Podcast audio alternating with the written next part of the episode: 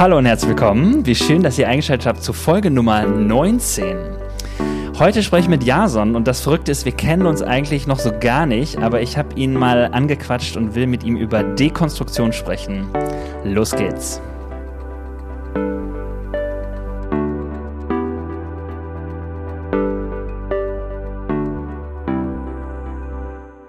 Hallo Jason.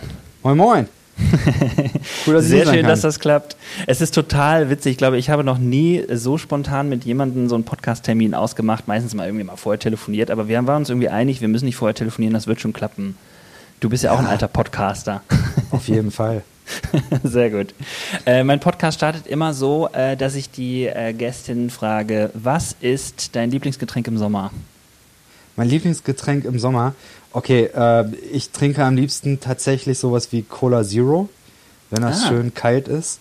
Und äh, wenn ich schlechte Laune habe, dann Moskau Mule.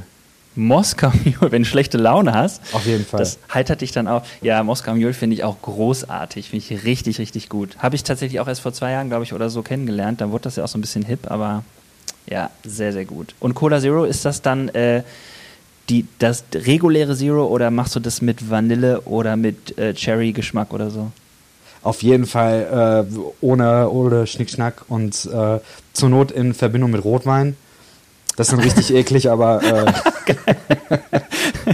man sagt ja immer, man soll nicht gemischt eigentlich. trinken. Ich finde das Bullshit. Äh, ich finde gemischt trinken, trinken super. Alles klar. Ja, sehr gut. Das ist die richtige Einstellung. Sauber.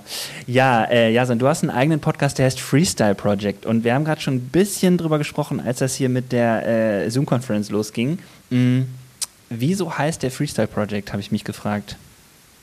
Ach, äh, es gab mal früher, äh, äh, das darf man jetzt, also äh, eigentlich, wir sind ja unter uns, ja, deswegen ja, ja, sag genau. nicht weiter, aber ähm, es, es gab einen äh, Podcast äh, aus Schweden, der hieß Freestyle Christianity. Ähm, ah. der super geiler Podcast gibt's nicht mehr, der hat sich umgenannt in irgendwas anderes. Ja. Und äh, habe ich immer gedacht, also wenn ich irgendwann nochmal einen Podcast mache, dann äh, will ich auf jeden Fall den Namen äh, dann nehmen. Und deswegen, ich habe es einfach gut geklaut, muss ich sagen. So grundsätzlich ist die Idee eben, äh, Freestyle ist ja beim, beim Skaten oder, oder sonst wo eben so äh, Freistil, also irgendwie äh, sich nicht an feste Formen passen oder ja. ganz viele unterschiedliche Formen und Stile aufgreifen und dann da was eigenes draus machen. Und das ist für mich so die Metapher äh, für meinen Glauben.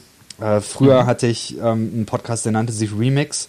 Und der hatte interessanterweise genau die gleiche Idee, einfach unterschiedliche Tonspuren nehmen und was eigenes Neues draus machen. Ja, also wie du siehst, das ist super kreativ.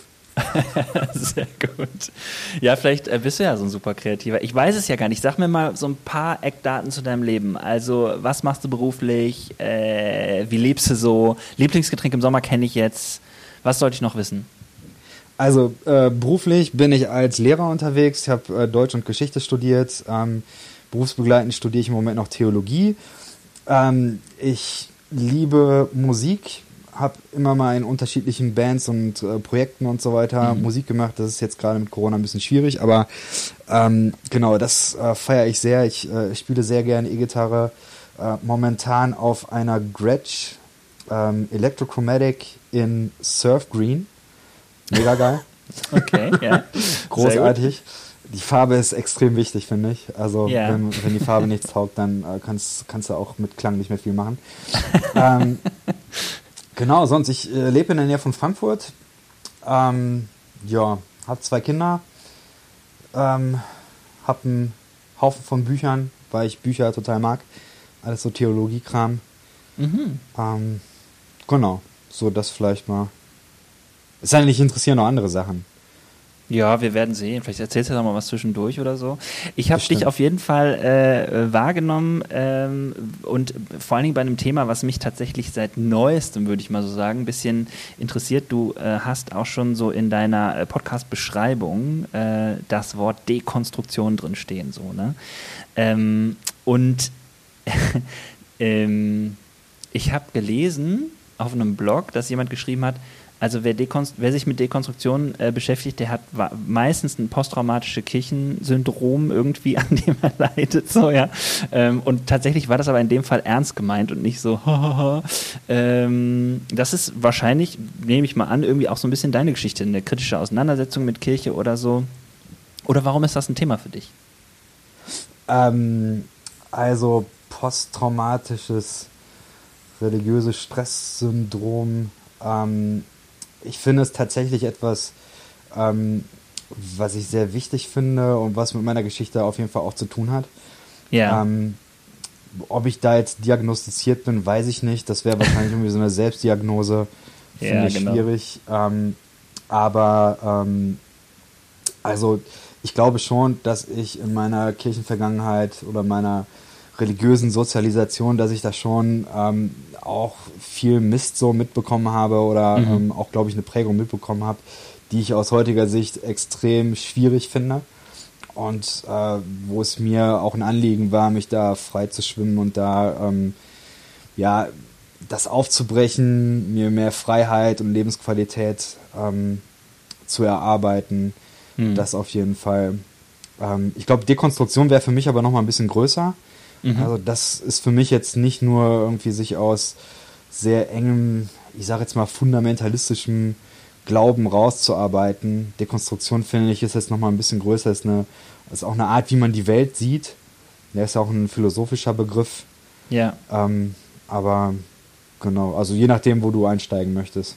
Ja, ich habe das, also das mit dem posttraumatischen Kirchensyndrom oder so, habe ich auch tatsächlich so zweierlei gelesen, wie du jetzt beschrieben hast. Ne? Man kann das so ein bisschen lesen mit hahaha. Mm, ja, wahrscheinlich ist das so und so, aber da steckt natürlich auch tatsächlich äh, oft viel Geschichte von Menschen hinter, die wirklich Schlimmes oder Bedrückendes oder Ätzendes mit äh, Kirche äh, erlebt haben. Deswegen ist das auch, hat das auch eine ernste Seite. Ähm, aber äh, vielleicht erklärst du noch mal, was Dekonstruktion ist. Also wie hast du oder was ist Dekonstruktion? Fangen wir mal damit an.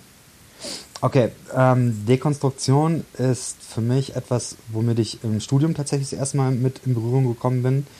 Ähm, Im Theologiestudium? Nee, tatsächlich im äh, Geschichtsstudium. Ah ja. Ähm, ich glaube auch äh, tatsächlich im ähm, Literaturstudium, also in Literaturwissenschaften war das auch eine wichtige Sache. Und im Grunde ähm, heruntergebrochen geht es, glaube ich, darum, dass man ähm, erstmal versucht, deutlich zu machen, dass Kommunikation zwischen Menschen nie so richtig funktioniert. Ähm, mhm. Wenn ich über bestimmte Dinge rede, dann äh, habe ich eine Vorstellung im Kopf und das, was du dir dann in deinem Kopf zusammenzimmerst, man würde sagen, ja. eben konstruierst, ähm, ist nie genau das Gleiche. Also wenn ich sage Hund, dann habe ich vielleicht äh, in meinem Kopf äh, der scheiß Köter, der mich äh, als Dreijähriger mal gebissen hat. Mhm. Und äh, du hast vielleicht äh, den tollen Husky deiner, äh, mhm. deiner Eltern im Kopf, mit dem du mit dem Schlitten durch ja. die weißen Felder gezogen wurdest. Richtig. So, also, und dann können wir uns darüber unterhalten, okay, das ist deine Erfahrung, das ist meine Erfahrung, aber wir, der, Dekonstru äh, der Dekonstruktionismus ähm, der sagt eben, du kommst nie so hundertprozentig aufeinander. Mhm. Und ähm, für mich ist das eben insofern wichtig, als dass ich das auch für den Glauben wichtig finde. Also zu sagen, ähm, wir können über die Wirklichkeit eigentlich nichts sagen, ähm, was losgelöst ist von unserer eigenen Wahrnehmung. Mhm. Also so wie wir heute die Welt sehen und was wir unter Begriffen verstehen, ist eben was anderes als das, was Menschen in der Bibel eben unter bestimmten Begriffen ähm, verstanden haben. Yeah. Und, ähm, und genauso auch das, was ich unter bestimmten Begriffen verstehe, ist vielleicht was anderes, als was ähm, mein Mitchrist, meine Mitchristin unter bestimmten Begriffen versteht. Mhm. Wenn ich sage äh, Worship, ich habe meine Erfahrung, jemand mhm. anderes hat andere Erfahrungen. Ähm, wenn, wenn ich sage Bekehrung, dann habe ich eine bestimmte Erfahrung und jemand anderes hat vielleicht eine, eine ganz schwierige Erfahrung damit oder wie auch immer. So, und das mhm. sind alles Dinge, ähm, wo, Dekonstruktion sagt, da kommen wir nicht äh, hundertprozentig auseinander, wir können nur versuchen, uns anzunähern. Mhm. So, das ist äh, grundsätzlich so die, die Idee. Und äh, darüber hinaus würde ich eben sagen, ähm, ich erlebe eben sehr viel, dass es Menschen gibt, die mit Dekonstruktion auch äh, so einen Prozess beschreiben. Sie haben vielleicht irgendwann so ein, ich sag jetzt mal, eine bestimmte Art von Glaube als Kind oder als Jugendliche ähm, kennengelernt, und dann irgendwann fängt man an wahrzunehmen, ah, okay, andere Menschen sehen das vielleicht noch ganz anders oder man merkt mhm. irgendwie, das, was ich gelehrt bekommen habe, funktioniert in meinem Leben nicht. Mhm. Ja, wenn man gelehrt bekommen hat, äh, du musst einfach beten und dann ähm, erlebst du Wunder und was ist, wenn ich auf einmal das Wunder nicht erlebe? So, und dann ja. fängt man eben an äh, zu hinterfragen. Und mhm. äh, dieses ganze Thema Dekonstruktion hat für diese Menschen dann äh, die Frage, was passiert eigentlich, wenn ich einmal ans Fragen äh, komme, wenn ich mit dem Fragen anfange, wo ende ich dann? Oder dieser ganze Prozess ähm, des Hinterfragens, was passiert da eigentlich mit mir und wie kann ich dieses Fragen, diesen fragenden Prozess gestalten? So, das ah, okay. ähm, sind für mich so zwei Dinge, die ich da zusammenhole. Mhm. Und wie ist das bei dir im Leben angesiedelt? Also wo du hast gesagt, im Studium hast, ist dir das über den Weg gelaufen, aber ähm, das hat jetzt erstmal wahrscheinlich, das war wie ein Werkzeug, aber das war jetzt noch nicht irgendwie mit deinem Glauben in Verbindung oder so, ne? Also für mich ist das tatsächlich so, ähm, wie gesagt, ich bin ähm, als äh, Kind und als Jugendlicher in einer sehr, sehr engen, ich würde fast schon sagen, ähm, ja, es ist wirklich eine fundamentalistische äh, Glaubensart. Ähm, da bin ich aufgewachsen. Mhm mit, äh, also ich habe eben geglaubt, äh, die Welt ist in sieben Tagen erschaffen worden. Ich habe eben mhm. geglaubt, die Bibel hat äh, keine Fehler, alles, was da drin steht, ist mal passiert und mhm. ähm, ja, so verschiedene Dinge eben habe ich, habe ich geglaubt, habe an die Hölle geglaubt und ähm, das ähm, Ganze, was damit zusammenhängt. Und dann, ähm, ja, fast forward, ähm, irgendwann Mitte 20 bin ich ähm, dann nach Düsseldorf gekommen, habe in Düsseldorf Menschen kennengelernt, die da eine Gemeinde gegründet haben und ähm, das war für mich dann eine Umgebung, ich habe da mitgemacht mhm. und äh, die waren aber ein bisschen anders unterwegs. Die haben zwar auch, ich würde sagen, am Anfang einen recht konservativen Glauben gehabt, ja. aber ähm, der Glaube war jetzt nicht so ähm, das Kriterium, um dazuzugehören. Also die haben ihm äh, gesagt, pass auf, wir glauben das aber ey, mach dir deinen eigenen Kopf. Und ja. äh, ansonsten, was hast du morgen vor? Lass uns ein Bier trinken gehen oder lass ja. uns Musik machen oder lass uns dieses Projekt machen oder so. Und mhm. so habe ich dann eben ganz lange da mitgelebt und äh, die haben mich eben einfach dann machen lassen. Und das war für mich dann eben so der Raum, den ich gebraucht habe, um mich eben mit Theologie auseinanderzusetzen und diese ganzen Fragen durchzugehen. Aber es war eben für mich damals nicht so, pass auf, wenn du dieses Buch liest, dann bist du hier auf der Abschlussliste und dann brauchst du dich hier nicht mehr blicken lassen. Mhm. Ähm, sondern es war ihm ganz klar, ähm, du bist mit deinen Fragen hier willkommen und äh, kannst mitmachen. Genau. Okay. Das heißt, ähm, es ist dieser, dieser mh, hm, kritischen Auseinandersetzung auch äh, entgegenkommen, entgegengekommen. Also, dass du Dekonstruktion kennengelernt hast, war so äh, für dich auch eine Art, dann dich von diesen alten Glaubenssätzen so zu lösen? Habe ich es richtig verstanden? Ähm, genau, also ich hatte da tatsächlich dann ähm, Zeit, mich damit auseinanderzusetzen und ähm, ja, ich glaube, das ist auch nicht, also es ist jetzt nicht nur glatt gelaufen. Ich mhm. glaube, ähm, ich bin da auch immer so ein bisschen so ein ähm, Querfuchs gewesen, habe dann auch immer die Dinge gelesen, die dann tatsächlich provokativ waren und habe mich ähm, auch immer bemüht darum, wirklich vorne mit in diese Schnittstellen zu gehen, wo es ungemütlich wurde. Und ähm, das ist nicht nur cool gewesen, aber ähm, im Groben und Ganzen also, würde ich sagen. Sag mal ein Beispiel. Also was weiß ich, also ein Beispiel wäre zum Beispiel gewesen, ähm, dass ich mich ähm, damit auseinandergesetzt habe, ähm, so in der Bibel gibt es viel Gewalt mhm. und äh, auch Gewalt im Namen Gottes. Mhm ähm, da wird, äh, also so eine Kindergeschichte, ne, ähm, Jericho. Bei den Kindern in den Kinderbibeln, ja. da wird dann immer gesagt, oh toll, äh, die laufen äh, siebenmal um die Stadt rum und die Mauern fallen ein. Ja, genau. Dann Juhu. weiß ich nicht, ob man da noch weiter erzählt, aber die Geschichte geht ja so weiter, dass dann eben diese Soldaten dann in diese Stadt reingehen und alles da äh, abmetzeln. Ki äh, mhm. Kinder, Frauen, Säuglinge, alle, äh, mhm. alle sterben. So, und, und das mit einem liebenden Gott äh, in Verbindung zu bringen, ja, schwierig. Oder diese mhm. Sintflutgeschichte. Mhm. Ja, ähm, Gott überflutet die ganze Erde und alle sterben, bis auf die paar Leute, die in der Arche dann äh, kommen. Ja. Also das sind hammerharte Geschichten. Und ähm, damit habe ich eben im Prinzip gerungen und habe da unterschiedliche Ansichten ähm, dann äh, genommen. Und die Lösungen, die mir da, ähm, sag ich mal, aus einer eher liberalen ähm, theologischen Sicht dann nahegebracht worden sind, Mhm. Das ist dann mehr alles sowas äh, wie, okay, also vielleicht hat es in der Zeit, in der diese Geschichte von Jericho spielen sollte, wenn man die Archäologie fragt, hat es da noch nie eine Stadt gegeben. Mhm. Also Gab es einfach nicht. So, mhm. und dann muss man diese Geschichte anders lesen. Es ist nicht passiert. Was will man denn damit sagen? Ja. Und so, also, und, und das ist natürlich dann, wow, wow, willst du etwa sagen, die Bibel ist nicht historisch? Mhm. So, und ich würde sagen, ey, das ist eine voll gute Nachricht, wenn das nicht passiert ist. so, das ist ziemlich gut. Ja. Und ähm, dann einfach zu sehen, okay, ähm, in der Bibel entwickeln sich Dinge und auch eben Gottesverständnisse.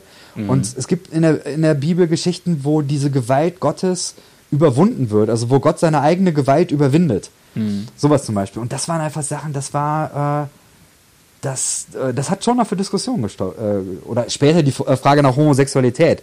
Das mhm. war tatsächlich, also das ist ja nicht nur von mir aufgeworfen worden, aber ähm, das ist dann zum Beispiel auch eine, eine sehr, sehr ähm, kontroverse Entwicklung gewesen. Mhm. Ja. Und Dekonstruktion hat dir dabei geholfen, inwieweit? Das ist keine richtige naja. Frage, aber inwieweit hat dir Dekonstruktion dabei geholfen? also mir hat es erstmal äh, geholfen äh, zu sehen, ähm, in, in der Geschichtswissenschaft sprechen wir davon Alteritätserfahrung. Das meint, dass die Welt heute, wie sie ist, anders ist als mhm. das, was äh, eben in, der, in biblischen Zeiten war. Wenn ich heute von Familie rede, dann mhm. wird in der Regel äh, häufig gemeint eben Vater, Mutter und ein paar Kinder. Ja. Ähm, in, äh, Im Römischen Reich war das eben der Hausvater, der hatte vielleicht ein paar mehr Frauen und der hatte äh, noch einen, einen, Lehrer, der hatte noch Sklavinnen und Sklaven mhm. und das alles ist Familie gewesen. Ja. Und, und das eben zu sehen, okay, da gibt es Unterschiede das ist, glaube ich, äh, sehr, sehr hilfreich gewesen, weil ich dann eben, also ich würde heute zum Beispiel sagen, ja, dann, dann gibt es vielleicht auch gute Gründe, heute ähm, Familie nochmal anders zu definieren. Hm. Genau. Okay. Ja, ich ähm, frage dich das vor allen Dingen so, ähm, weil ich auch tatsächlich äh, das, also das ist nur so ein Gefühl bei mir, dass vielleicht Dekonstruktion ein Wort ist für was, was ich einerseits, du hast das gerade auch schon angedeutet, manchmal ähm, im Leben von Menschen eh wahrnehme. Also wenn ich so, wenn ich religionspsychologisch auf das, äh, auf so unterschiedliche Altersstufen im Glauben gucke, dann findet ja gerade in der Pubertät und natürlich manchmal unterschiedlich bei Leuten eh sowas statt, dass du den Glauben der anderen hinterfragst, dich also kritisch auseinandersetzt mit dem Glauben deiner Eltern, auch mit dem Glauben deines Pastors, deiner Pastorin, vielleicht äh, auch mit dem Glauben von äh, deiner Kirche und dann natürlich irgendwas brauchst, irgendein Werkzeug und irgendein Mittel, um zu sagen, was ist denn mein eigener Glaube? Und da ist Kirche oft tatsächlich keine Hilfe, weil man dann irgendwie noch gesagt bekommt, also wenn du zweifelst, das ist schon mal Sünde, das ist schon mal ganz schlecht sozusagen. Also glaub ruhig das weiter, was man dir seit Jahren erzählt hat. Und wenn du die Frage hast, warum Gott da ähm, äh, äh, bei der Sinnflutgeschichte dann äh, die ganze Welt umbringt oder so, ist doch ganz logisch weil Gott sauer war auf die Welt. So, ne? Aber mhm. dass das irgendwie weitergeht mhm. und dass man so denkt, irgendwie so, ja, aber das ist doch nicht be keine befriedigende Antwort. Da gibt es eben ja wenig, äh, ich sage jetzt mal, Farben und so weiter. Und trotzdem geht dieser Prozess da ja ab. Und ich finde das so interessant, dass dieses Wort Dekonstruktion jetzt gerade mehr und mehr vorkommt. Also mir kommt es so vor, dass es quasi eine Hilfe sein kann, durch diesen Prozess hindurchzugehen, etwas zu verstehen, was eigentlich im Leben wirklich ähm, vorkommen müsste oder könnte bei Menschen mhm. sozusagen so. Ne? Und dann ist natürlich was anderes, ich erlebe das oft in so Netzwerken und bei Leuten, die irgendwie Aussteiger sind aus, äh, aus mhm. Kirchen. Mhm. So, ne? Ähm, mhm. Darf ich da noch was zu sagen? Ja, klar. Also, ich finde, was du ansprichst, ist eben super wichtig, weil ähm, Dekonstruktion ist ähm, häufig auch so ein Begriff, wo ähm, äh, von, ich sag mal, außen ja. dann äh, gesagt wird, pass auf, wenn du anfängst zu dekonstruieren, dann äh, fällt, das ist eigentlich ein Synonym von, du fällst vom Glauben ab. Ja. Und äh, dann gibt es ganz viele Bilder, also zum Beispiel dieses Bild von der Zwiebel, ne, ähm, du machst Schale für Schale ab ah, und am Ende ja. ist nicht als Tränen da.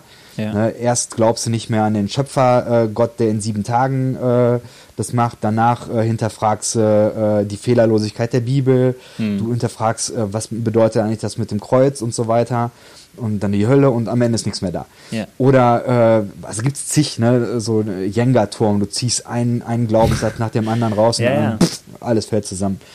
Und ich finde das eben, ähm, ich finde das ganz schwierig, weil, ähm, weil damit Menschen, ähm, so, also das, das, das wird so angstbesetzt auf mhm. einmal. Mhm. Ja, ähm, und ich denke, es ist doch eigentlich, ist es doch etwas ganz Natürliches, dass man anfängt, ähm, mhm. bestimmte Dinge, also Paulus sagt das selber auch, ja, am Anfang habe ich das und das geglaubt, aber jetzt tue ich weg, was kindlich ist mhm. ne, und schreite fort im Glauben. Ja. So, das, ähm, das ist, glaube ich, was, was sehr Natürliches, dass man eben sich im Glauben ähm, entwickelt und ähm, ich finde, da, da gibt es eben auch ähm, in der Pädagogik zum Beispiel viele äh, Modelle, so Piaget zum Beispiel, mhm. der dann eben sagt, ne, du hast verschiedene Entwicklungsstufen, die du als, äh, als Kind und Heranwachsender durchläufst. Und es ist eben ziemlich problematisch, wenn man irgendwie auf einer Stufe stehen bleibt. Mhm. Wenn, wenn man nicht in der Lage ist, sein Weltbild zu erweitern. Mhm. Ja, und neue Informationen ähm, da ähm, ja irgendwie mit verarbeiten kann das ist eben, ähm, ich glaube, dass das sehr ungesund ist. Also das ist zumindest das, mhm. was ich von so Leuten wie Piaget lerne. Ähm, genau, deswegen, ich finde das sehr, sehr wichtig, dass man Handwerkszeug ähm, mit auf den Weg bekommt. Also ähm, ich, ich glaube, dass, dass man eben nicht sagen muss, wenn du jetzt bestimmte Dinge anzweifelst, also wenn, wenn du jetzt anzweifelst, äh, dass, äh, dass diese Jericho-Geschichte nicht passiert ist, das heißt dann nicht, dass Jesus nicht gelebt hat oder äh, was weiß ich. So, mhm. man, man kann also irgendwie mit, mit, mit, mit einem guten Handwerkskasten mhm. kann man einfach, äh, glaube ich, weiterkommen als mit so einer Geschichte. Ähm, du musst alles glauben und äh, wenn du eine Karte rausziehst, dann ist eben bruch, alles äh, ja. fällt zusammen. Das ist, ich finde das, äh, ich, also ich bin voll bei dir, weil ich äh, tatsächlich auch, mh, mm, ich, ich empfinde das auch als etwas, was im Leben vorkommt. Ich, ich äh, empfinde auch Menschen, die ähm, in dem Fall eher enger, konservativer auf Bibel gucken oder ein Schriftverständnis haben, was sehr wörtlich ist, an der Stelle tatsächlich so eine Assoziationskette haben, die ich nicht habe. Also das ist so vielleicht dieser Jenga-Turm. Ich habe das schon ein paar Mal erlebt, dass Leute ähm, das geht immer so. Ich sage irgendwie was, zum Beispiel, ich sage, ähm, ich glaube nicht, dass das in sieben Tagen, äh, dass die Welt in sieben Tagen erschaffen äh, worden ist, sozusagen kann sein, aber ich glaube nicht, dass diese Geschichte mir das erzählen will oder dass das das Wichtigste ist oder egal wie ich das formuliere, ich weiche ab von diesem wortwörtlichen Verständnis und dann wird gesagt, ähm, ja, wenn du das in Frage stellst, was stellst du als nächstes in Frage? Und dann geht das so weiter bis hin dazu und ähm, eigentlich würde ich schon immer sagen, so, okay, also ist jetzt das Problem, dass ich etwas in Frage stelle sozusagen, finde ich nicht so problematisch, aber äh, man merkt sozusagen, da steckt bei äh, anderen Menschen eine echte Angst hinter. Und zwar mhm. entweder Angst, den Glauben zu verlieren, manchmal auch den Ang der, die Angst, was falsch zu machen oder dass Gott sauer ist und so, was ja ein sehr problematisches Gottesbild ist, finde ich. Mhm, ähm, Fall, ja. Genau, und äh, lange Rede, kurzer Sinn, äh, ich, das, das stelle ich erstmal auch fest, das ist ein Unterschied. Ich habe diese Sorge nicht so, vielleicht weil ich irgendwie in der Ausbildung, also ne, als Theologe irgendwie da auch irgendwie, ähm, ich hatte da coole Leute, die im, im, Theologiestudium immer an meiner Seite saßen und gesagt haben, hörst dir erstmal an, hörst dir erstmal an sozusagen, weil der Reflex ist natürlich, äh, diese Sorge, diese Angst zu bekämpfen oder in mhm. diesem Kinderglauben drin zu bleiben.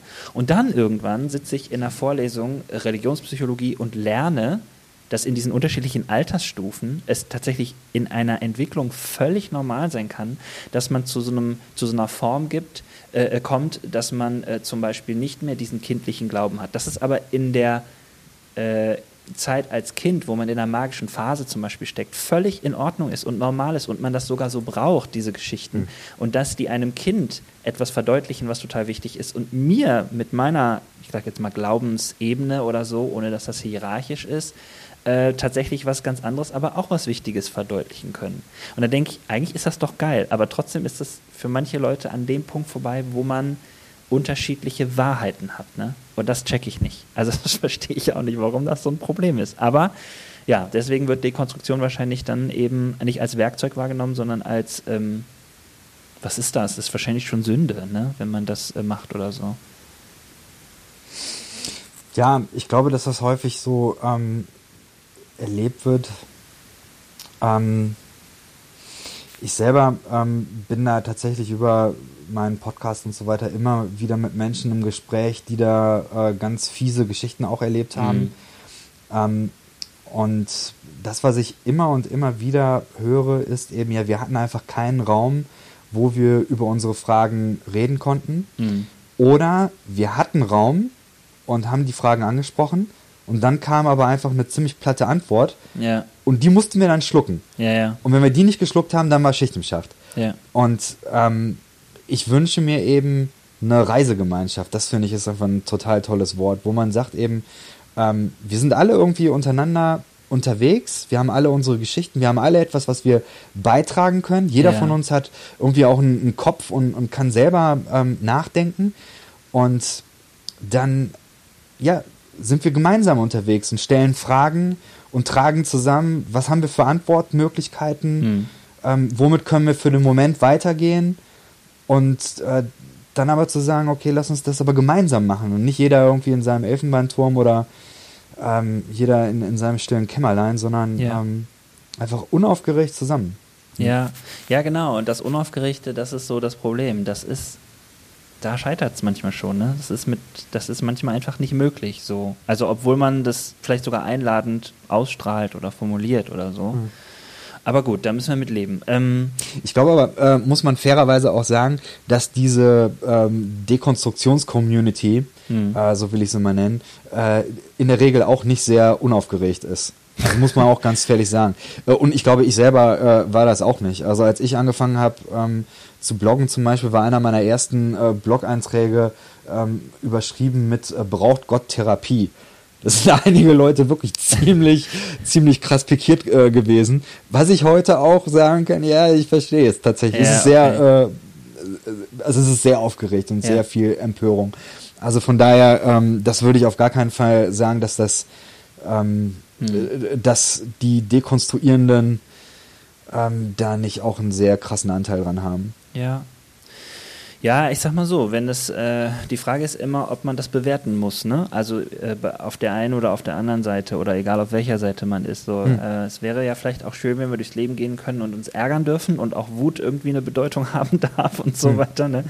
Ähm, ich kann das gut hören, so, ne? Ähm, merk aber, das hat auch was damit zu tun, dass ich jetzt auch nicht irgendwie, also dass ich da auch schon ein bisschen Lebenserfahrung äh, sammeln konnte mhm. und so. Aber ich würde es gerne auch so als Pastor in einer Gemeinde leben, dass man sich stehen lassen kann, dass man, ich finde unaufgeregt, so wie du gesagt hast, eine unaufgeregte mhm. Reisegemeinschaft, also so, das wäre das wäre schon cool. Eine unaufgeregte Bewegung, mhm. das wäre cool. Mhm.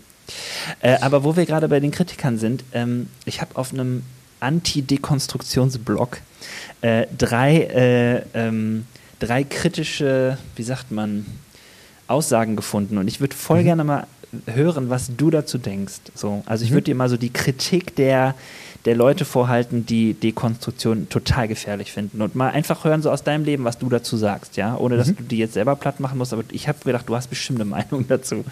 Ähm, also kleines Experiment. Erste Aussage war die große Überschrift: ähm, Wenn du Dekonstruktion äh, in deinem Leben hast, treibst als Handwerkszeug, was auch immer, du vertraust der Bibel nicht mehr. Jason. Vertraust du der hm. Bibel nicht mehr? Ach, ich glaube, das ist sehr, sehr äh, pauschal.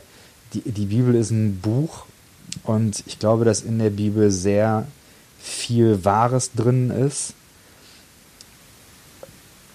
Ich glaube, ähm, mein Umgang mit der Bibel hat sich einfach äh, geändert. Also ich kann mir vorstellen, was, was das meint. Ja. ja, also Vertrauen im Sinne von alles, was da drin steht, ist äh, wahr und äh, ja, bewahrheitet sich im Leben und so weiter. Weiß ich nicht. Also müsste man, ich würde erstmal nachfragen, was meinst du damit, ja. der, äh, der Bibel vertrauen?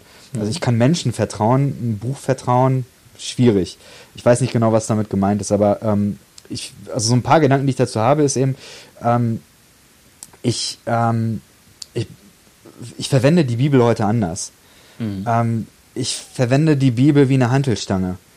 Mhm. Ähm, ich glaube, man muss das, man muss damit lesen, man muss damit ringen und äh, man muss das Ding heben und dann an sich arbeiten lassen und dann, glaube ich, äh, entsteht innere Stärke. Oh, cooles und, Bild, ja. Ja, aber ich finde, die Bibel ist eben nicht sowas wie ein ähm, Nachschlagewerk fürs Leben. Also es ist keine Gebrauchsanweisung, mhm. äh, Anweisung, es ist keine, äh, wie heißen die AGBs oder sowas, ne? Ja, ja. Also theoretisch jedes Mal, wenn ich bei iTunes was kaufen muss, äh, dann muss ich mir irgendwie 20 Seiten durchlesen. Mach ich auch nicht, da klicke ich einfach drauf. Was? So, deswegen diese ganzen, sorry, krass, not sorry. Krass. Kann man so unreflektiert durchs Leben gehen? ja. So, und deswegen, diese, diese Metaphern funktionieren für, die, äh, für mich nicht, wenn es um die Bibel geht. Aber ja. ähm, die Bibel ist mir wichtig. Ich möchte damit arbeiten und möchte mich damit inspirieren lassen. Mhm. Oder davon inspirieren lassen. Und ich glaube, dass die innere Stärke hervorbringt, mhm. ja. Okay.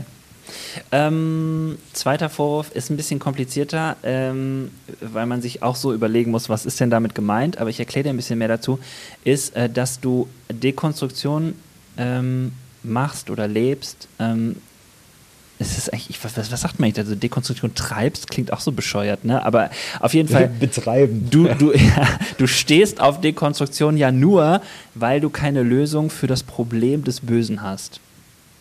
Und was dann äh, da drin stand, war so, äh, meistens ähm, äh, ähm, sind es Leute, die sich vom Glauben äh, abkehren, weil sie äh, auf die Frage, warum Gott das Leid zulässt und warum das Böse sozusagen in der Welt ist oder so viele Menschen umbringt oder was auch immer, Gewalt und so weiter. Also so, was du auch schon so ein bisschen angemerkt weil du das nicht für dich lösen konntest. Was sagst du dazu?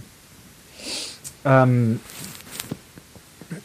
also ich glaube, dass das gar nicht so fies ist ich glaube, da ist, da ist viel Wahres dran. Mhm. Ich glaube, viele Menschen, die ähm, anfangen, im Glauben Fragen zu stellen, ähm, haben in ihrer Geschichte irgendeinen Auslöser gehabt. Mhm. Ähm, aber ja, ich würde trotzdem nochmal hinterher fragen, wenn ich mir so die theologische Landschaft angucke, dann glaube ich, die Mehrheit der Theologieschaffenden würde sagen, also auf die Frage nach dem Bösen haben wir keine Antwort. Mhm. Und es ist auch gut, dass wir keine Antwort darauf haben. Ja, ja. Ja, deswegen, ähm, da wäre ich so ein bisschen. Ich selber bin tatsächlich ja äh, großer Fan der sogenannten Prozesstheologie, mhm. ähm, die schon auch sagt, ähm, doch wir können da sprachfähig sein. Mhm. Ähm, ja, Tom Ort zum Beispiel ist einer, den ich sehr liebe, äh, der, der sagt dann ja, Gott kann eben nicht alles. Mhm.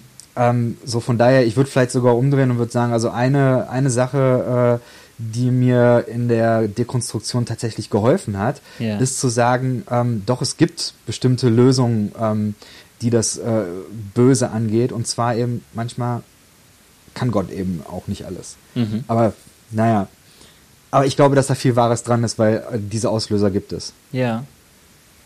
Ja, es ist, äh, finde ich, aber eine sehr unaufgeregte Antwort darauf zu sagen, ja, ganz genau. also das ist eine Frage, an der man sich abarbeitet. Und ähm, warum nicht? Genau. Okay, ähm, hm. letzte Sache ist, äh, hast du auch schon so ein bisschen was zugesagt. Hm, du treibst Dekonstruktion ja nur, ähm, um äh, zu einer kulturangepassten Moralvorstellung zu kommen. Also, ich habe das mal so verstanden, du willst ja nur mit dem Zeitgeist gehen, das ist ja auch so ein schönes Wort. Ja, ähm, ah, ganz viel ich würde, glaube ich, anfangen damit, mir ist es wichtig, dass die Wirklichkeit, die Realität und mein Glaube irgendwie halbwegs miteinander auskommen. Mhm. Und wenn das beides zu weit auseinander geht, dann ähm, schafft das in mir, ich glaube, man sagt ja kognitive Dissonanzen, mhm. die äh, sehr, sehr schwierig zu ertragen sind. Also ich finde das gut, wenn das irgendwie zusammengeht. So, aber Moralvorstellungen, ähm, ja, Zeitgeist, ich glaube, es gibt viele Zeitgeister, und ich glaube, dass es bestimmte ähm, Dinge gibt, wo ich unglaublich dankbar bin, dass der Zeitgeist äh, vielleicht auch vom Geist Gottes bewegt war. Also ähm, mhm. das kann man ja eben an den, an den großen Fragen.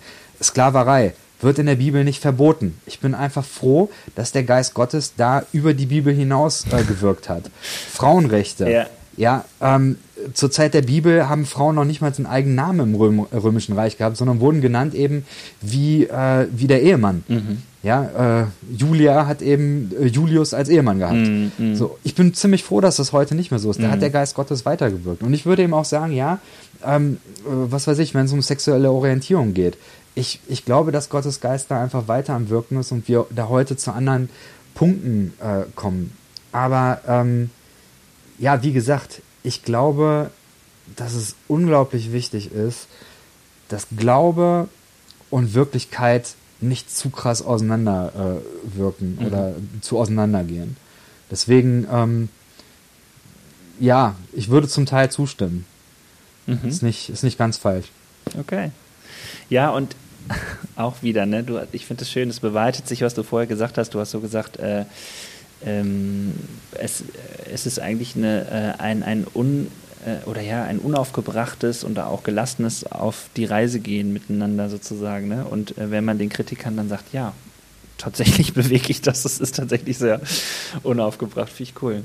Ähm, ich habe als ich recherchiert habe, äh, selber nochmal ähm, das Wort Dekonstruktion äh, rausgesucht und ähm, nochmal festgestellt, ich habe das auch immer falsch verstanden, ähm, weil es nicht nur um ein, so, so, so eine Art äh, Abbauen geht oder so, sondern das mhm. ist ja zusammengesetzt aus, ähm, aus äh, quasi Destruktion, also es ist ein zusammengesetztes Wort Destruktion und äh, Konstruktion. Also es ist quasi mhm. beides so. Äh, der Unterschied ist fein, weil es geht äh, nicht nur um ein Zerstören und dann ist nichts, sondern es geht um ein ähm, ja schon zerstören oder ja, wegnehmen und einen wieder aufbauen sozusagen. Ähm, wenn wir mal bei dem Zerstören bleiben, was ja tatsächlich für viele Kritiker schwierig ist und so, hm. ähm, woher oder wie hast du diese Freiheit gehabt, das zu tun? Wie, hat, wie ist das bei dir im Glauben oder im Leben passiert, dass du sagen kannst, ich hatte dann die Freiheit, Dinge in meinem Glauben zu wegzunehmen, zerstören, wegzulassen? Oder wie ging das ab bei dir, habe ich mich gefragt. Also ich glaube tatsächlich, dass ich einfach auch ähm, sehr üblen, äh, sehr, sehr üble, missbräuchliche Dinge erlebt habe. Okay. Ähm, wo ich ähm, ja, also da kannst du einfach nicht anders als, äh, als mit einem äh, Vorschlaghammer die Dinge kaputt machen. So, äh, manche Häuser, die müssen einfach kernsaniert werden. Ja. Und da musst du, da musst du wirklich, äh, da musst du richtig dran gehen. Mhm. Und das ist auch okay, glaube ich. Mhm. Ähm, und ich finde eben, dass ähm, Gott damit klarkommt. Mhm. Also wenn mein Glaube durch meine Fragen ähm, oder, oder wenn der große Gott durch meine Fragen äh, kaputt zu kriegen ist, dann ähm, ist es wahrscheinlich auch gut so. Ja, es, es gibt, mhm. ich weiß nicht, äh, es gibt so eine coole Story aus, dem, äh, aus der jüdischen Bibel äh, mit Abraham und seinem Vater, ja. Äh, Tanach. Tanach war ja äh, so ein Götzenbauer mhm. und hat Götzen verkauft mhm. und ähm, dann hat ähm, eines Tages äh, Tanach zu Abraham gesagt, du hör mal, ich muss gerade mal unterwegs sein, hier führ meinen Laden weiter. Mhm. Und äh, dann hat äh, Abraham wohl äh, Folgendes gemacht.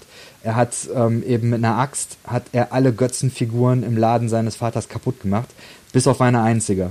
Und hat dann dieser einen äh, Figur, hat er dann die Axt äh, quasi in die Hände gelegt. Yeah. Und Tanach kam wieder und hat gesehen, alles ist kaputt, was, yeah. ist, was ist hier los? Abraham, komm her, was, was ist hier passiert? Und Abraham sagt, also ich glaube, es ist ziemlich offensichtlich, was hier passiert ist. Der, der Kleine hat alle anderen kurz und klein getan. so, Tanach sagt, ey, das ist eine Götzenfigur, ich habe sie selber gemacht, die, die kann sowas nicht machen. Mhm. Und dann hat Abraham äh, gesagt, so, so, du hast sie gemacht. Und der kann das nicht machen. Aber warum beugst du dich dann vor dieser Figur mhm. nieder? So, und ich finde das so stark. Ja. Ähm, in der jüdischen Bibel ist das die Geschichte, ähm, nach der Abraham sich dann aufgemacht hat, von Gott berufen mhm. ähm, und ähm, genau diese Reise anzutreten. Ich finde es so stark. Es gibt viele Bilder von Gott, die, ähm, die sind einfach nicht stimmig, die stimmen nicht und mhm. die kann man auch äh, kaputt schlagen. Ja. Und ich glaube, dass Gott uns dazu sogar beruft. Ja, cool. Hm. Ich habe, ähm, genau, ich habe ich hab letztens was über, was bedeutet es eigentlich, oder was ist eine Hauptaufgabe von Seelsorge gelesen? Ich habe das schon mal vor ein paar Folgen auch gesagt, dass äh, das immer die Aktualisierung des Gottesbildes ist. Und das ist ja wirklich ein sehr netter mhm. Ausdruck, ne? so diplomatisch, aber es ist ein bisschen das, was du beschreibst, ne? dass man eigentlich eine Vorstellung von Gott hat und feststellt, ey, das kann ich kaputt hauen, weil das ist, das ist nicht Gott sozusagen. So in der hm. Art, ne? Okay, ähm, und trotzdem hast du irgendwie auch, du redest so davon und, und redest von Gott, du, du, du hast einen eigenen Glauben. Kannst du den, ich sage mal, das ist eine total weite Frage, ich weiß es aber, beschreiben, was sich verändert hat? Was, was glaubst du gerade oder im Moment oder jetzt? Also für mich ist ähm, ein sehr, sehr starkes Bild, ist, dass ich glaube, dass Gott in dieser Welt wirkt, indem Gott uns äh, lockt mhm. indem Gott uns zu etwas anderem beruft, zu einer anderen Zukunft beruft. Ähm, ich glaube, dass ähm, wir Gott und die Theologie durch Brillen sehen und ich, für mich ist die beste Brille die Brille der Lebensfreundlichkeit. Mhm. Also ich äh, möchte mit der Bibel und mit äh, den christlichen Lehrsätzen möchte ich überall da mitgehen, wo ähm, Theologie und Gottesbild übereinstimmt mit der Liebe Gottes und mit Lebensfreundlichkeit, mit Wohlwollen ähm, da kann ich mitgehen. Mhm. Ich äh, bin großer äh, Fan von gewaltfreier Theologie. Mhm. Ja, ähm, Walter Wink, ähm, zu sehen, äh, Gott hat kein anderes Kapital, um in der Welt zu wirken, als seine Liebe. Mhm. Und Liebe ist manchmal stark und manchmal schwach, mhm. aber ähm, Liebe ist auf jeden Fall etwas, was ähm, in einer anderen Liga spielt als Gewalt. Weil Liebe Dinge kann, die Gewalt nie kann. Mhm. Und ähm, genau, und das sind so Sachen, die, äh, die mich sehr stark prägen. Ähm, ich könnte noch ganz viel mehr erzählen. Aber, äh. ja, sag mal, also äh, interessiert mich wirklich, also erstens, weil wir uns nicht kennen, aber vielleicht auch, weil viele HörerInnen jetzt gerade denken so, hm, was glaubt denn der dann so, ne? Also das hm. heißt, das treibt dich so an. Wie, wie, sieht das praktisch aus? Was, wie lebst du deinen Glauben praktisch zum Beispiel? Ähm, ja, so betest praktisch. du noch? Das ist eine super spannende Frage. Also äh, für mich, was Gebet angeht, ähm, ich glaube, dass Gebet kein Überreden ist. Ich überrede nicht Gott, irgendwas zu tun, ja. wovon ich glaube, dass es gut wäre, dass Gott das tun würde. Und, und das allein hat aber mein komplettes Verständnis für Gebet einfach völlig, ähm, äh, völlig über den Haufen geworfen. Ich glaube, dass Gott in der Welt nach PartnerInnen sucht, mhm. um in dieser Welt wirksam zu sein. Ich glaube, Gott also Theresa von Avila hat das mal gesagt, Gott hat keine anderen Hände als, als deine, Gott hat keine anderen Augen als deine, mhm. äh, hat keine anderen Füße und so weiter. Mhm. Gott hat keinen anderen Körper als dich und mich. Mhm. Und so deswegen diese, diese Verbundenheit. Ich glaube, dass wir Menschen mit Gott verbunden sind. Mhm. Und ähm, wenn ich mich auf diese Verbindung einlasse, mir, mir dieser Verbindung bewusst werde und mich von dieser Verbindung prägen lasse, mhm. dann ist das, glaube ich, Gebet. Also deswegen für mich ist Gebet weniger cool. dieses, ich bequatsche Gott, sondern es ist mehr ein, ähm, weiß nicht, ich liebe Gitarren und Gitarren müssen äh, gestimmt werden, mhm. damit es eine Resonanz mhm. gibt und, und, dann der Ton irgendwie gut ist. Und ich glaube, dieses, ich, ich möchte mich stimmen lassen, so da, dass meine, ähm, mein Anliegen, meine, meine Gedanken und so weiter irgendwie mit dem Guten in der Welt resonieren. Und ähm, ich, ich davon ähm, in Bewegung und in Schwingung gesetzt werde. Es ist so geil, dass du das sagst, weil ich liebe gerade das Wort Resonanz. Also so seit einigen Jahren. Ich merke so, das ist so ein Bild, wo ich auch merke, yes, das ist es. Also ich hm. glaube, mhm. dass das zwischenmenschlich äh, zum Beispiel was äh, ein Schlüssel sein kann, dass ich merke, mit mhm. manchen Leuten resoniert man krass. Äh, bis hin dazu, dass ich äh, schon so ein leicht ähm, übernatürliches äh, Verständnis davon habe, dass ich denke, manchmal äh, wenn ich eine gewisse Resonanz ähm, habe, äh, begegnen mir auch Dinge, Sachen, Menschen dazu irgendwie so. Ne? Also ohne, dass das jetzt mal, also ich habe keine magische Vorstellung davon, so wenn ich jetzt an ein mhm. Auto denke, dann kriege ich das auch. Aber mir geht es wirklich mehr so darum, äh, ja, da, also so, so ein bisschen, welche Leute treffe ich, was nehme ich an denen eigentlich wahr und so weiter, mhm. so, ne? Ähm, ja, und äh, das in Bezug auf Gott finde ich auch total spannend und dass du das jetzt so erzählst dabei, ähm, kickt mich gerade, finde ich äh, richtig cool. Ähm, hast du das Gefühl, ähm, du triffst, seit du dich damit beschäftigst, mehr Leute, also so resonanzmäßig äh, Dekonstruktion. Das ist natürlich auch Netzwerk irgendwie so, aber hast du das Gefühl, Dekonstruktion sind Leute, mit denen du jetzt mehr was anfangen kannst, so?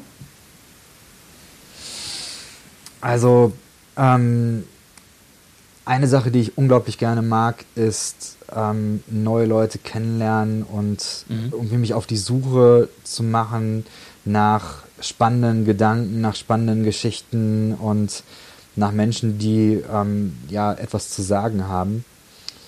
Ähm, und die gibt es an ganz, ganz vielen Orten. Ich glaube, dass das Internet mir im Moment sehr hilft, ja. weil man da schon äh, ja, recht, ja. Äh, recht einfach auf Menschen stößt.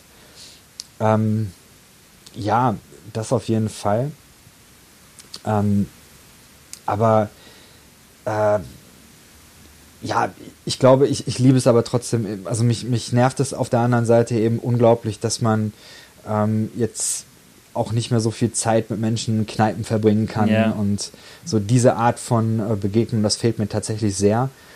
Ähm, aber ich muss sagen, über dieses, über dieses ganze Ding, Dekonstruktion oder ähm, neue Formen von, neue Ausdrucksformen von Gemeinde mhm. oder alles, was eben mit ähm, irgendwie diesen Stichworten progressiver Theologie oder so zusammenhabt, äh, zusammenhängt. Äh, da gibt es einfach unglaublich spannende Leute und da bin ich extrem gerne unterwegs. Ja. Okay. Das auf jeden Fall.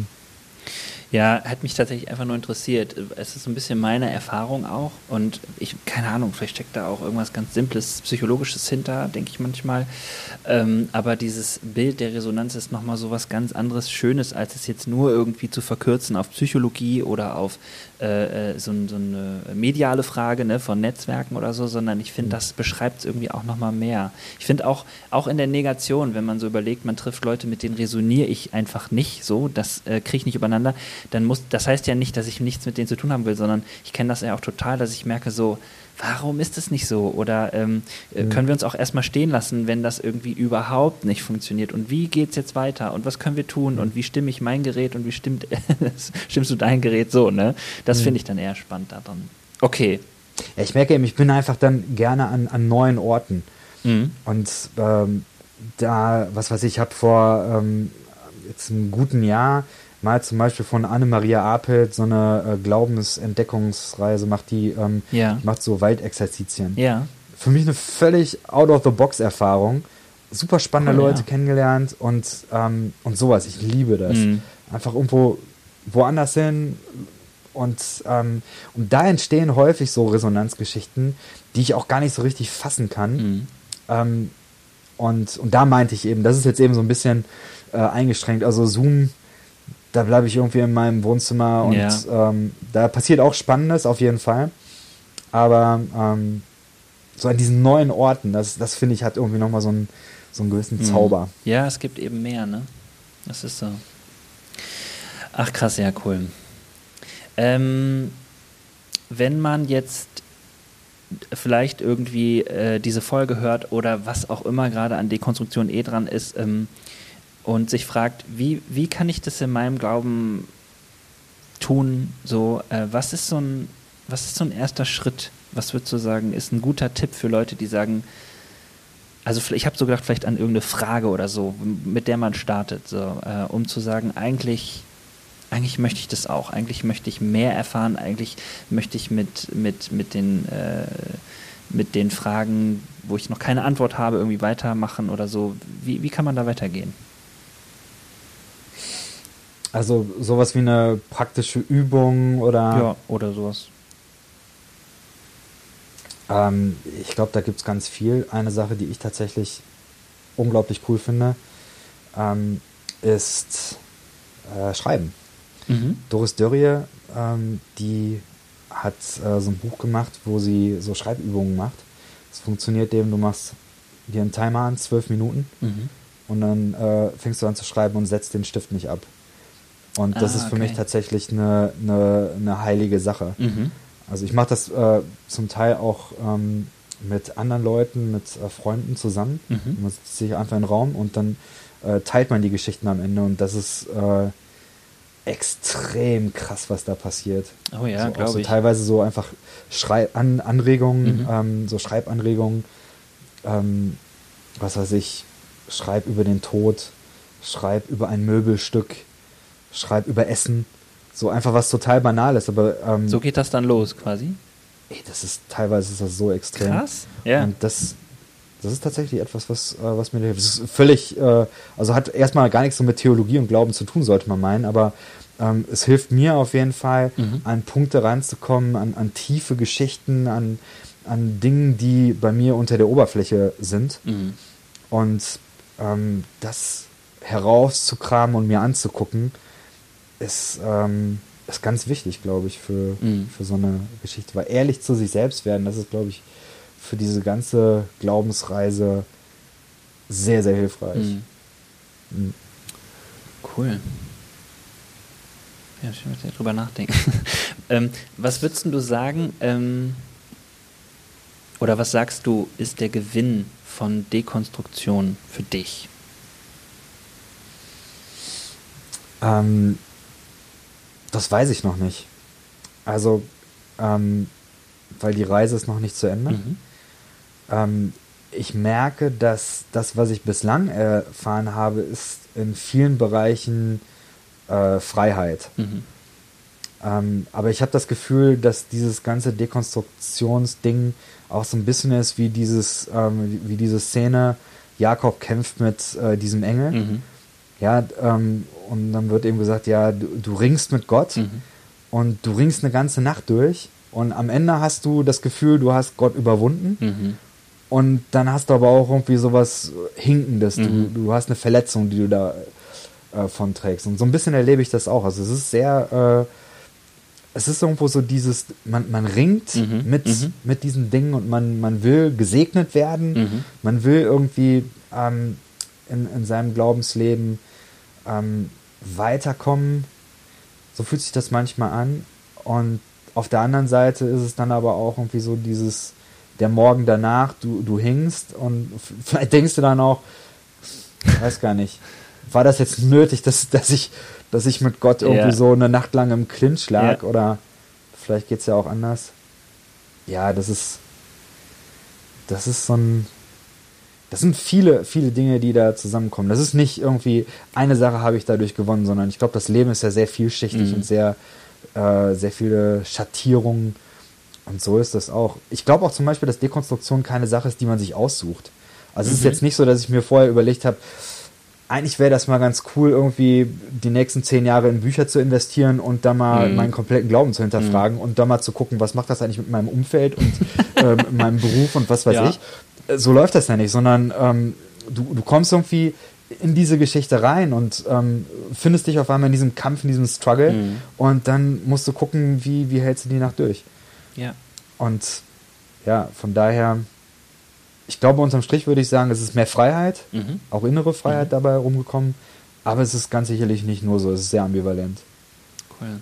Es passt zu so einem Gedanken, den ich auf jeden Fall noch irgendwie unterbringen möchte in dieser Folge, weil ich habe, als ich mich mit Dekonstruktion beschäftigt habe, ähm, von einem der Erfinder. Also die, das ist ja zum Teil aus der französischen äh, Philosophie äh, auch mitbegründet worden. So. Also der Grundgedanke von Dekonstruktion, da hatte das noch gar nicht viel mit Glauben zu tun. Und ähm, ein Philosoph, äh, Jean-Luc Nancy, ich glaube, ich hoffe, ich spreche es richtig aus, der hat halt gesagt, naja, wenn du es, also der hat es dann mit dem Glauben in Verbindung gebracht. Wenn du das auf hm. den Glauben anwendest, dann wirst du irgendwann zu der Erkenntnis kommen, dass das schon immer äh, Aufgabe äh, von Anfang an der Kirche war. Und zwar, hm. ich habe es mir aufgeschrieben, äh, dass äh, von Anfang an Kirche in einem Prozess der Selbstberichtigung und des Selbstübersteigens ist. Also und dass man deswegen hm. Ähm, eh das sozusagen immer in sich trägt als DNA, dass man überlegt, was davon ist drüber sozusagen, was davon müssen wir korrigieren äh, und das fand ich total spannend, weil ich gedacht habe, naja, der, der, der ist ja eher nicht jetzt der Einzige, der da drauf gekommen ist. So, ne? Äh, Karl Barth hat gesagt, irgendwie so Kirche ist äh, nur dann Kirche, wenn sie sich immer wieder neu reformiert und so.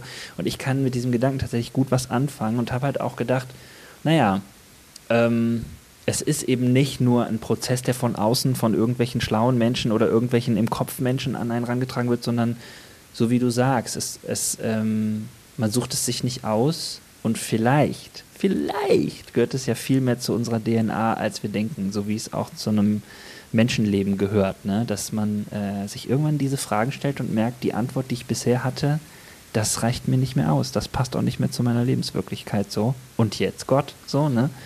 Oder und jetzt Pastor. Und da kann man nur hoffen, dass man die Freiheit tatsächlich findet, das zu tun. Hm. Ja, krass. Ähm, mh, mm,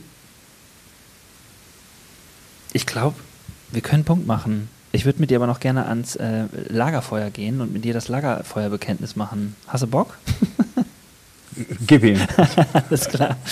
Also, Lagerfeuerbekenntnis heißt, ähm, ich bin ein totaler Fan von Feuer. Und ich weiß nicht, ob du das auch kennst, dieser Moment, wenn man am Feuer sitzt und da rein starrt. Da gibt es oft so Momente, die sind so intuitiv. Also jemand sagt was und der andere sagt, ja, bei mir auch. Oder, boah, krass gestern, ne? Ja, war richtig frei, freiheitlich oder was auch immer. So, ja. Das heißt, man antwortet gar nicht so sehr mit dem Kopf, sondern einfach eher so mit dem ganzen so. Und äh, das möchte ich mit dir simulieren. Also wenn das jetzt geht, starr mal mit mir ins Feuer. Ich gebe dir vier Sätze und du vervollständigst die. Ich glaube, eine Frage ist auch dabei. Das macht jeder Gast, jede Gästin hier. Insofern kannst du einfach, also es gibt jetzt hier kein falsch, kein richtig. Ich kommentiere das nicht groß, aber mal gucken, was du so machst. Let's go. Okay. Äh, okay, wir starren ins Feuer und erste, erste Aussage ist, ich glaube tief im Herzen an. Ruhe.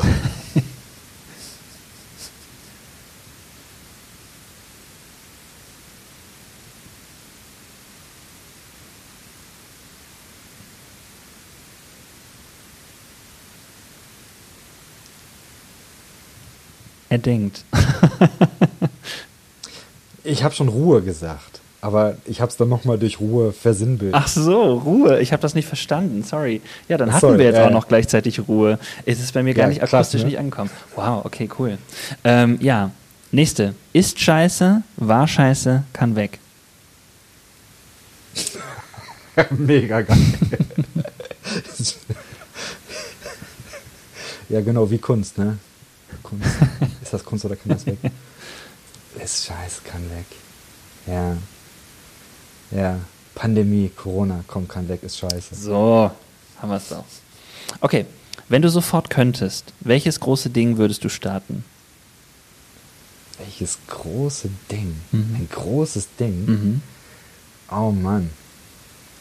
Ähm, wahrscheinlich würde ich mit all meinen FreundInnen und ganz vielen Vans und Caravans und so würde ich auf irgendeinem großen Bauernhof eine fette Bühne aufbauen und dann machen wir ein tolles Festival mit ganz vielen coolen Bands und mit äh, ganz viel Getränken alkoholischer Natur. das ist geil. Ja, cool. Das ist geil, wie viele Leute so eine Festivalidee haben. Vielleicht muss ich mal die ganzen immer Sommer äh, GästInnen zusammenbringen. Die machen dann mal ein Festival. Ich weiß nicht, ob das immer das gleiche wäre, aber wer weiß. Okay, letzte Aussage. Ich hätte Bock auf einen Drink mit. Oh, das ist spannend. Drink mit. Ähm, ich glaube. Ogetu Poker. Okay, erklär mal, wer ist das?